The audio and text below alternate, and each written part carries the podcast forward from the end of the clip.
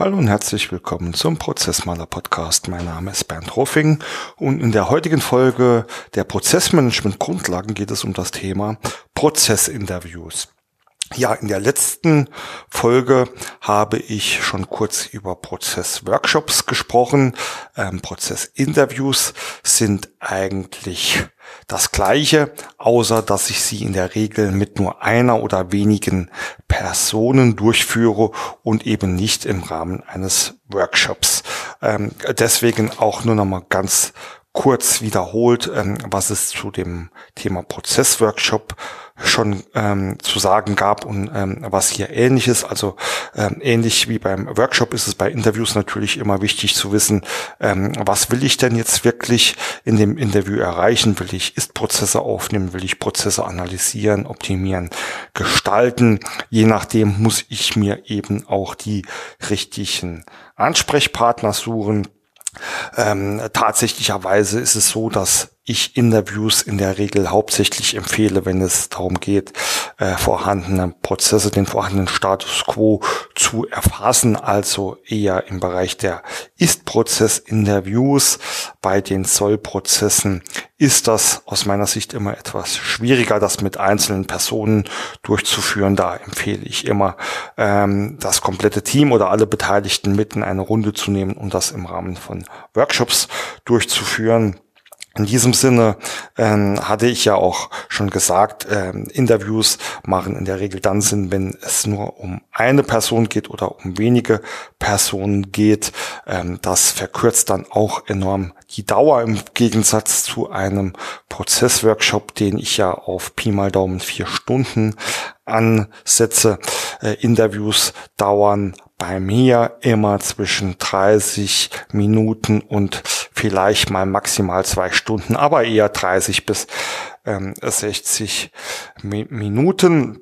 Und ähm, spannend wird es eigentlich hier, wenn es um das Thema Methode geht. Also auch hier weiß ich aus meiner eigenen Erfahrung, als ich da vor, naja, sagen wir jetzt mal 15 Jahren äh, angefangen habe im Bereich des Prozessmanagements zu arbeiten, auch Ist-Prozesse erfassen sollte, ähm, habe ich auch schon viele Interviews durchgeführt.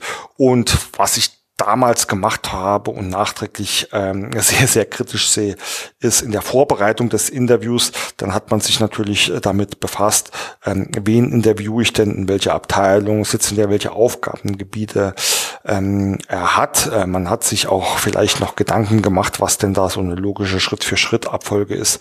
Nichtsdestotrotz ähm, war das Interview mehr oder weniger ungeplant. Also ich bin hin, habe gesagt, ja, was was tun Sie denn alles so? Erklären Sie mal, äh, ja, wie machen Sie das im Einzelnen? Wie hängt das zusammen? Ähm, und so versucht quasi über handschriftliche Notizen ähm, alles Wichtige für mich zu erfassen und dann am Ende des Tages in Form zu bringen. Äh, über das Ergebnis und die Form sprechen wir gleich.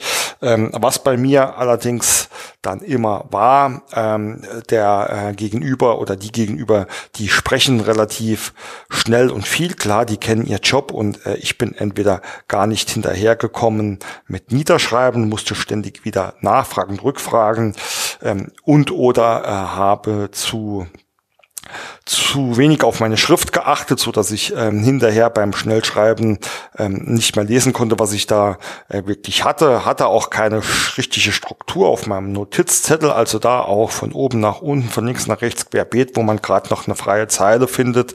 Ähm, dann fällt ihm fällt mir wieder was ein, was noch oben dazu gehört. Da wird das noch dazwischen ähm, gepresst und dann erzählt er wieder was, was ich auch mit etwas äh, in Verbindung bringe, was ich schon notiert habe. Dann kommt hier nochmal ein Stückchen dazwischen und am Ende des Tages, ich mache es jetzt mal ein bisschen salopp, ähm, auch ähm, schlechter, als es am Ende des Tages immer war.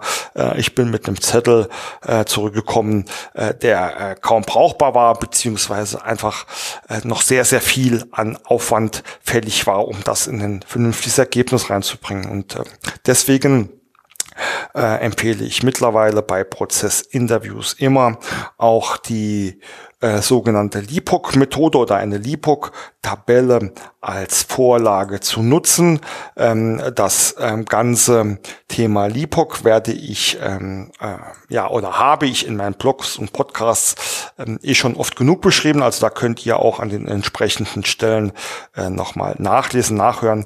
Äh, Fakt ist aber, dass ich ähm, mit einer gezielten äh, Struktur äh, reingehe. Ähm, Struktur in dem Fall, ich weiß, ähm, es, ich will einzelne Aufgaben besprechen, ich will Details zu diesen Aufgaben erfassen. Das sind dann quasi die Informationen, die in meinen LIPOC-Tabellen in den Spalten stehen und diese Methode erlaubt es mir einfach sehr, sehr gezielt nachzufragen und die Informationen, die ich bekomme, auch gezielt wieder dort zu dokumentieren, wo sie hingehören. Das heißt, am Ende des Tages bietet mir diese tabellarische Erfassung ähm, oder dieses, diese Tabelle als Hilfsmittel in den Interviews äh, die notwendige Grundlage, um alles direkt strukturiert zu erfragen und zu erfassen. Und das macht die Nacharbeit am Ende des Tages sehr, sehr einfach und hat noch den weiteren Vorteil, wenn ich das aufbereitet habe, ähm, dann kann ich das dem Interviewpartner sehr, sehr einfach zur Verfügung stellen. Er kann das auch alles sehr, sehr einfach lesen und verstehen. Und auch hier spare ich mir nochmal Aufwand, um dem das mühsam vielleicht nochmal zu erklären. Äh, das heißt, meine Empfehlung, ähm, ganz klar, es gibt viele gute Vorlagen oder auch Ratgeber, wie denn so ein Interview aussehen kann.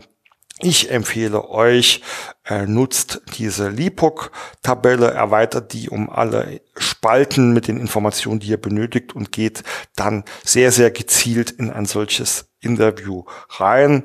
Und da sind wir schon gleich beim Ergebnis. Also ein Ergebnis äh, eines Interviews sollte ähnlich wie in einem Workshop dann immer irgendeine Art irgendeine, äh, irgendein dokumentierter Prozess sein, ob das dann solche Excel-Tabellen sind, ob das dann ähm, direkt umgewandelt wird in ähm, Prozessmodelle, Prozessvisualisierungen.